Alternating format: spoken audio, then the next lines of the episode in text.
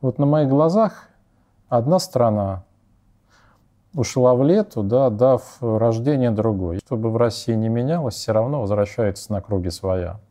Не создавать юнармии, не заниматься патриотическим воспитанием молодежи. Если их интересует, что происходит в политике, смотреть Facebook –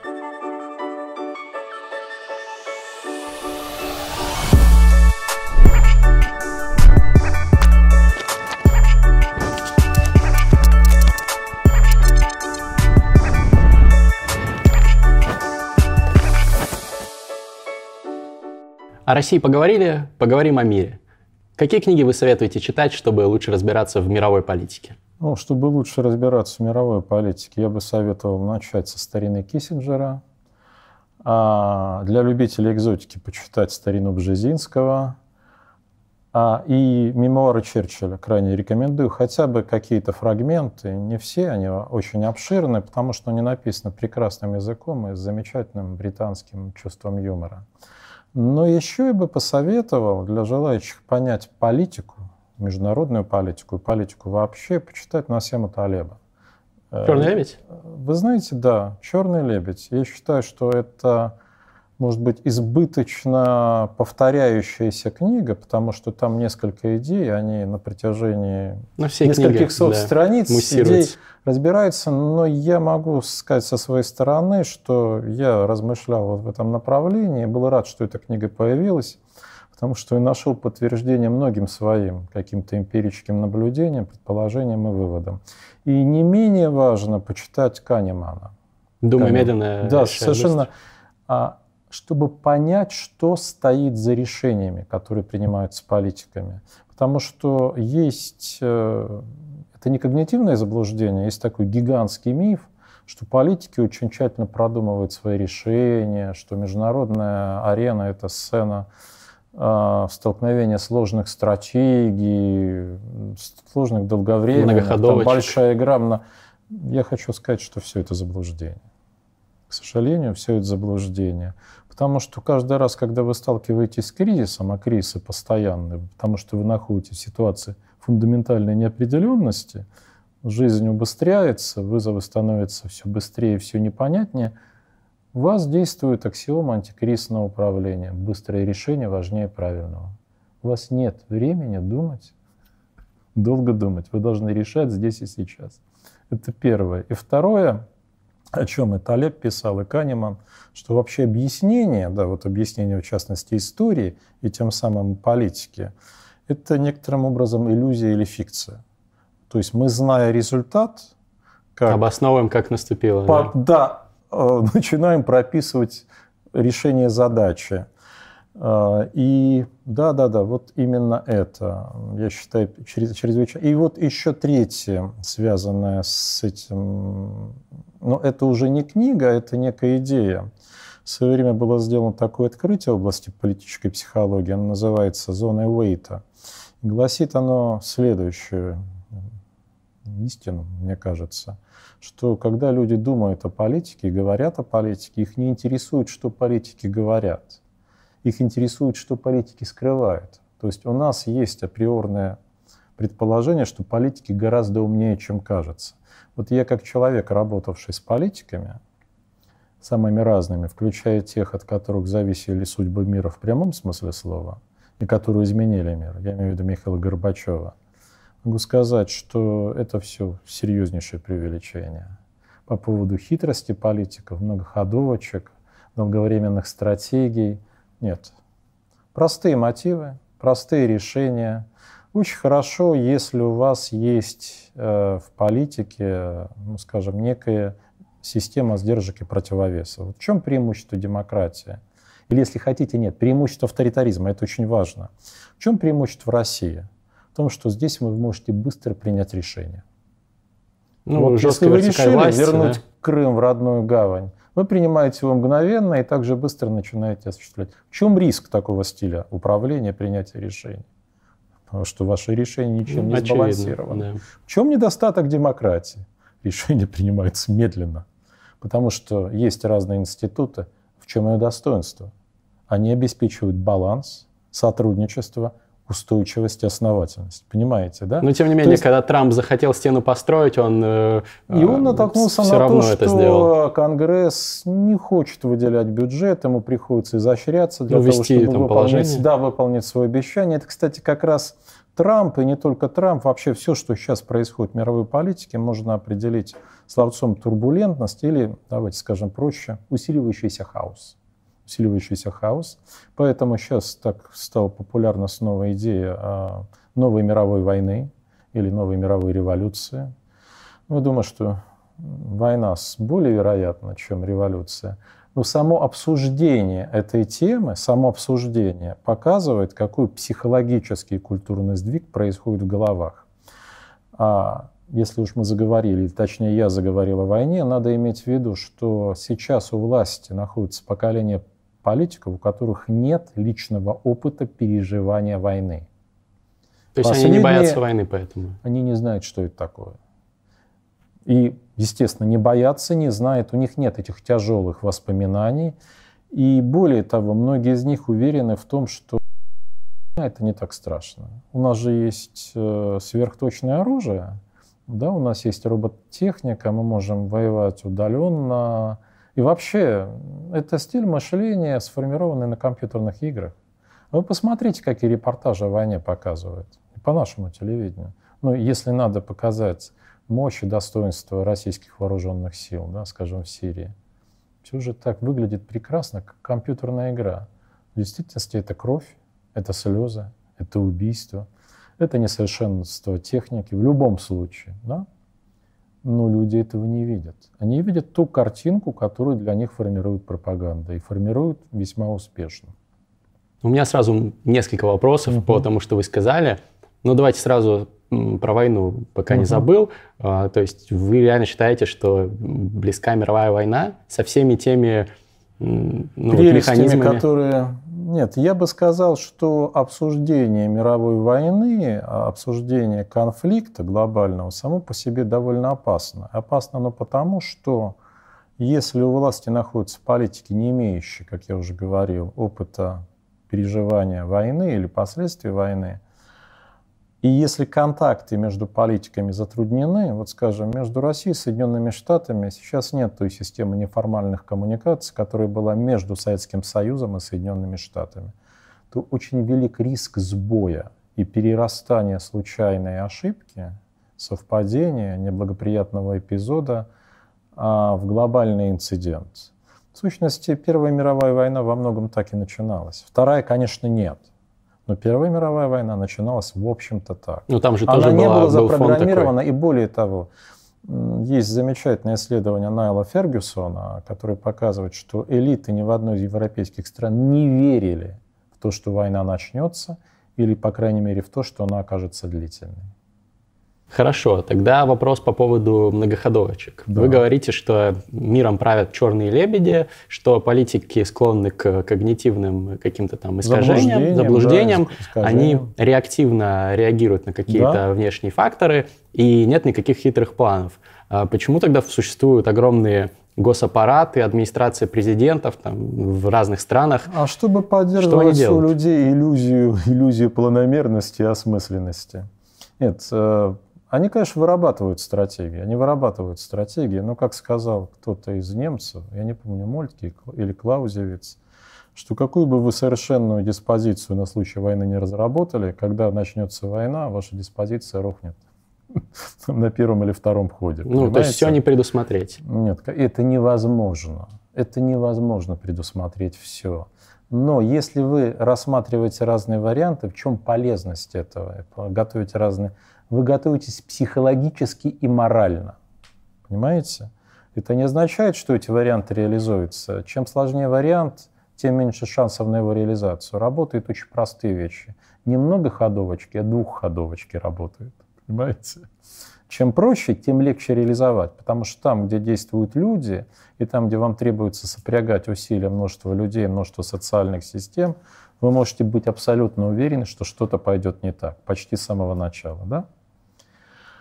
Но если вы продумываете разные варианты, если они обсуждаются, вы избегаете, отсекаете крайности, то есть наиболее опасное решение, ну, чреватые колоссальными рисками, и вы психологически готовы к различным неожиданностям. Это не означает, что вы готовы именно к тем неожиданностям, с которыми вы столкнетесь. Но вы, тем не менее, себя подготавливаете. Как мне сказал помощник одного из бывших американских президентов, когда я спросил, скажи, а что же ты хорошего сделал? И его ответ был вполне в духе книги Талеба, ну, вот «Антихрупкость», скорее, чем «Черный лебедь». Если бы ты знал, какому количеству глупостей и ошибок я не дал совершиться. То есть, когда мы не даем совершаться явным глупостям и ошибкам, это же никто не видит. Об этом могут написать только в мемуарах, и то не всегда, и чаще всего не пишут. Потому что в противном случае ваши работодатели, если вы были советником у них, выглядят как? Так, как они, так, как, кем они на самом деле являются, тщеславными, закомплексованными людьми. Ну, это как вот этот исторический факт, что полковник, по-моему, Петров, который не нажал кнопку и в совершенно, ответ на ошибку совершенно верно. спас огромное у количество него, людей. У него хватило не только здравого смысла, но, если хотите, дерзости. Потому что по социологическим исследованиям военные, по крайней мере российские, это наиболее конформистская группа населения. Ну, то есть они не оспаривают авторитет. Ну, потому что система такая логичная. Система, да, это, вы абсолютно правы, логично. Но в тот момент полковник проявил, я бы сказал, качество человека и гражданина. Чего, в общем, не всегда ожидаешь от военных. Ну да, причем человек, наверное, наверное, спас больше всего людей в современной своим истории вообще. Безде... Своим, бездействием, своим да. бездействием. Вот это прекрасный пример, Мастридер, отличный. Для вот иллюстрации, видимо, тех турус на колесах, которые я разводил. Давайте поговорим про пропаганду. Вы общаетесь близко, как вы во многих своих интервью, материалах рассказывали, с людьми, в том числе, которые делают российскую пропаганду, с администрацией президента. Ваше позволение уточню. Я общаюсь, это не означает близко. Ну хорошо. Да. Но они в какой-то степени вам доверяют какую-то информацию. Какую-то, наверное, да. Расскажите, как это все устроено? Действительно, у нас государство управляет всем? Оно стремится управлять всем, но оно понимает, что всем управлять не в состоянии, хотя ему бы очень хотелось. Но есть то, что наиболее важно. А наиболее важно это телевидение. Пока еще оно превышает популярности, влиянию и доверию интернет, хотя он уже соизмерим. Это телевидение, это полиция, вот. Ну и то, что можно назвать э, ключевые экономические корпорации. Управление пропагандой осуществляется элементарно просто. Вот элементарно. Поверьте, вы бы тоже справились. Но я бы таким не стал заниматься. А это уже другое дело. Это уже другое дело. Возможно, вы бы нашли для себя объяснение, что это нужно, важно, а если не я, то кто-то сделает хуже, глупее, будет жестче и больнее. Мы же очень любим для себя такие объяснения, ну, это когда правда. оправдываем свои неблаговидные поступки и действия.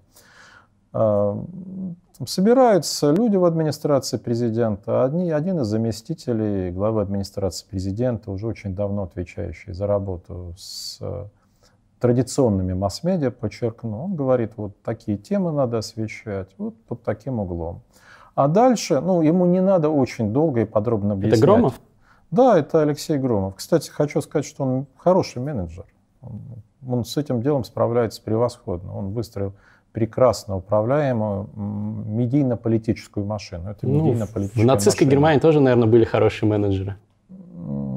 Российская пропаганда, если сравнивать с профессиональной точки зрения а, с пропагандой нацизма, лучше была. Она была лучше.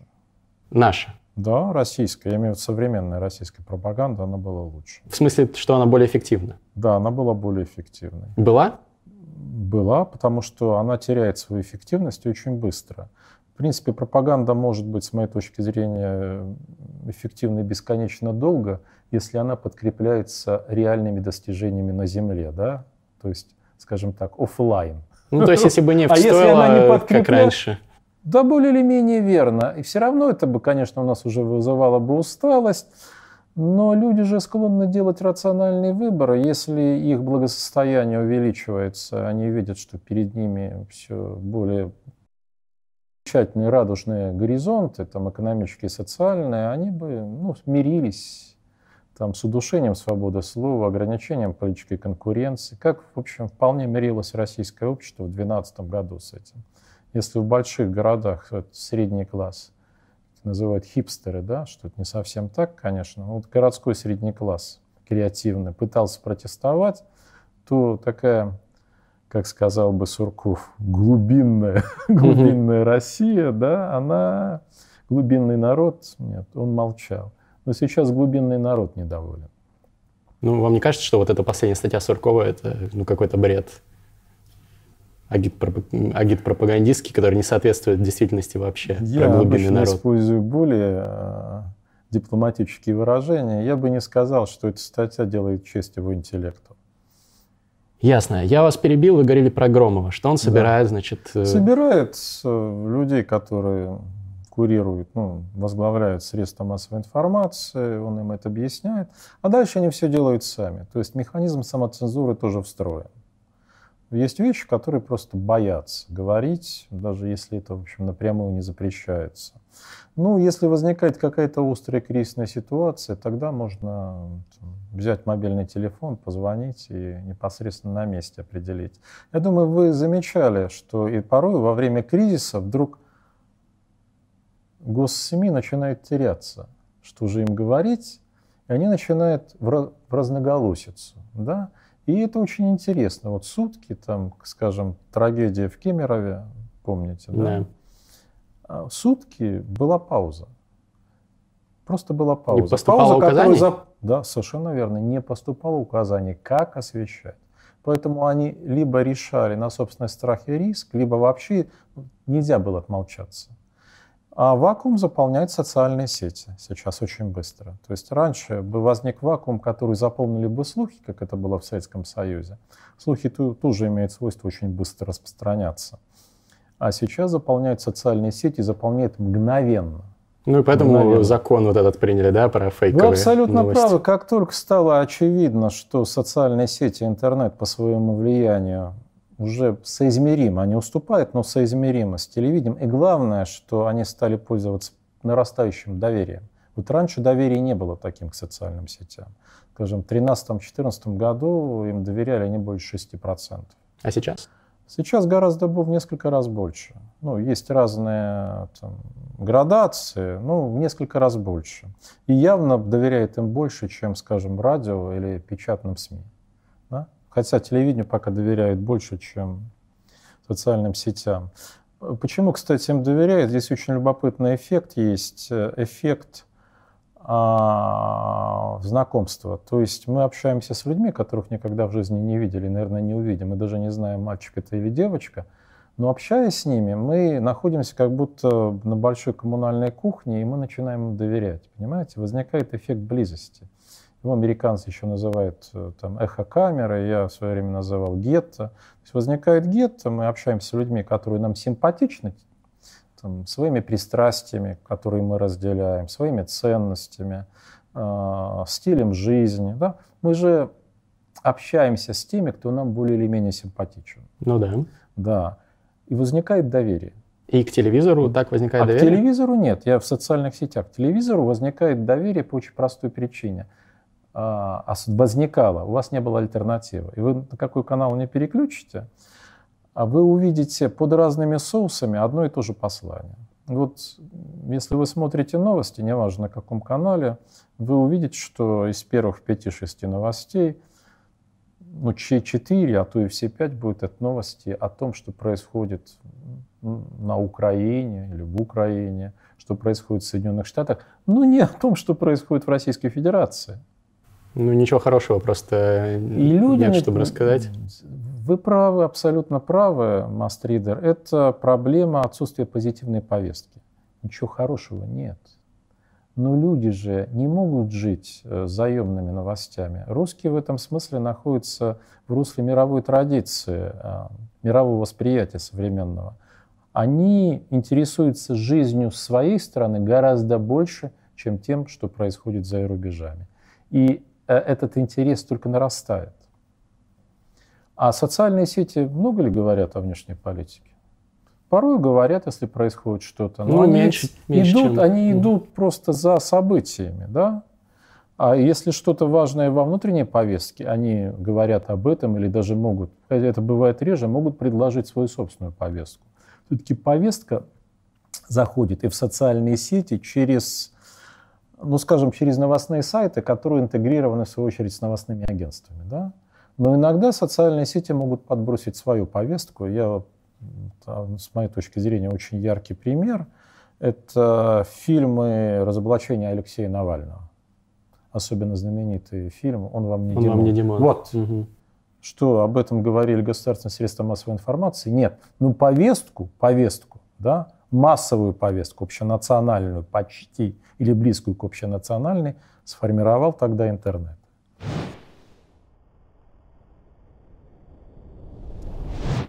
Конкурс. Профессор подарил нам свою книгу «Revolution. Основы революционной борьбы в современную эпоху.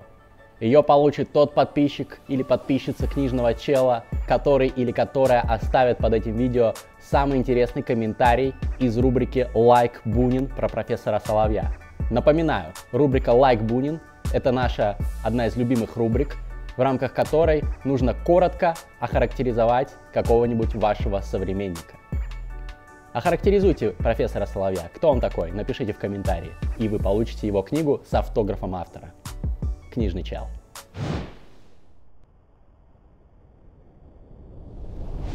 Профессор, YouTube это новый телевизор? А, не совсем по очень простой причине. Он предоставляет вам, конечно, колоссальное беспрецедентное разнообразие сюжетов на любой вкус, э, любую фантазию. Но там нет того, что можно было бы назвать режимом реального времени. Когда вы заходите на YouTube, вы все равно знаете, что это видеозапись. А, а телевидение, отли... а телевидение создает эффект присутствия. Это очень важное отличие.